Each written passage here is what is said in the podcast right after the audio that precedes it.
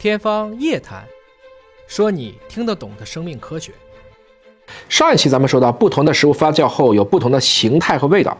这是因为参与当中的菌群有高度的多样性和复杂性，赋予了这些发酵食品不同的颜色、气味和味道。这些菌群从何而来？发酵食品会比新鲜食材更有营养吗？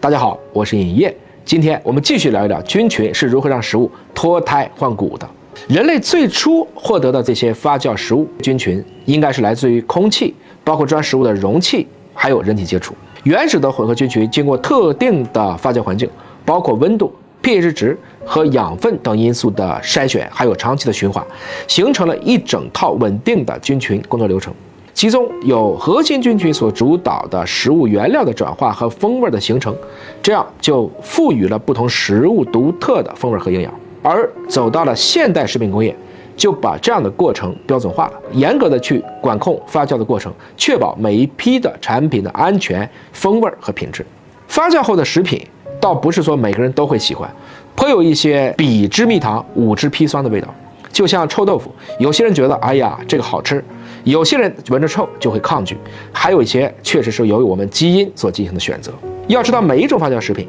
都是要经过多种细菌、真菌的共同努力。才能实现脱胎换骨，获得新的色香味儿。菌群在发酵时候的贡献主要有以下几种：第一种就是合成的生物酶，比如说淀粉酶、蛋白酶、脂肪酶、纤维素酶、多酚氧化酶等等，它们可以把食物当中的大分子营养分解成更易于吸收的小分子的物质，人体可以更好的吸收利用。很多乳糖不耐受的人给它提供舒化奶，也是这样的一个作用。第二种产生了很多的风味物质，决定了发酵食品的味道。气味有醇、醛、酸、芳香族化合物等等，比如说酒精就是乙醇，醋酸就是乙酸，是这样的一个过程。第三种是产生健康因子，比如说大量的后生元就属于此类，是这些微生物吃饱喝足以后给我们的这些营养品福利，包括低聚糖、短链脂肪酸、活性肽、伽马氨基丁酸等等，能增加食品的营养，而且具有很好的一些益生功能，抗炎，包括免疫调节。这样的一些对消化系统乃至对全身的益处。第四种是会产生各种抑菌的物质和形成生物膜，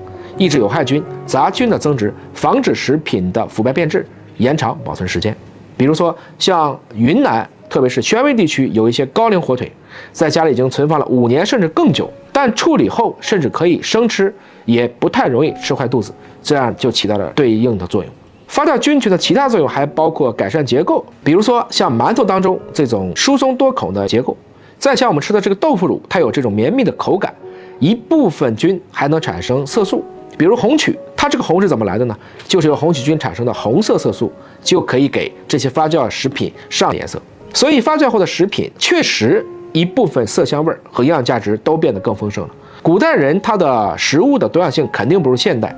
那么他们想去补充一点不同的营养，微生物在其中功不可没。以前我也曾科普过啊，富含膳食纤维和发酵食品的精神益生饮食可以调节脑肠轴，显著的去降低压力。在控制好钠和糖的摄入的前提下，推荐大家不妨适当增加这类食物。除了食物可发酵，您知道我们人体本身就是一个行走的发酵罐吗？所谓人体如丹炉，大概就是这个意思。欢迎在评论区分享您的看法。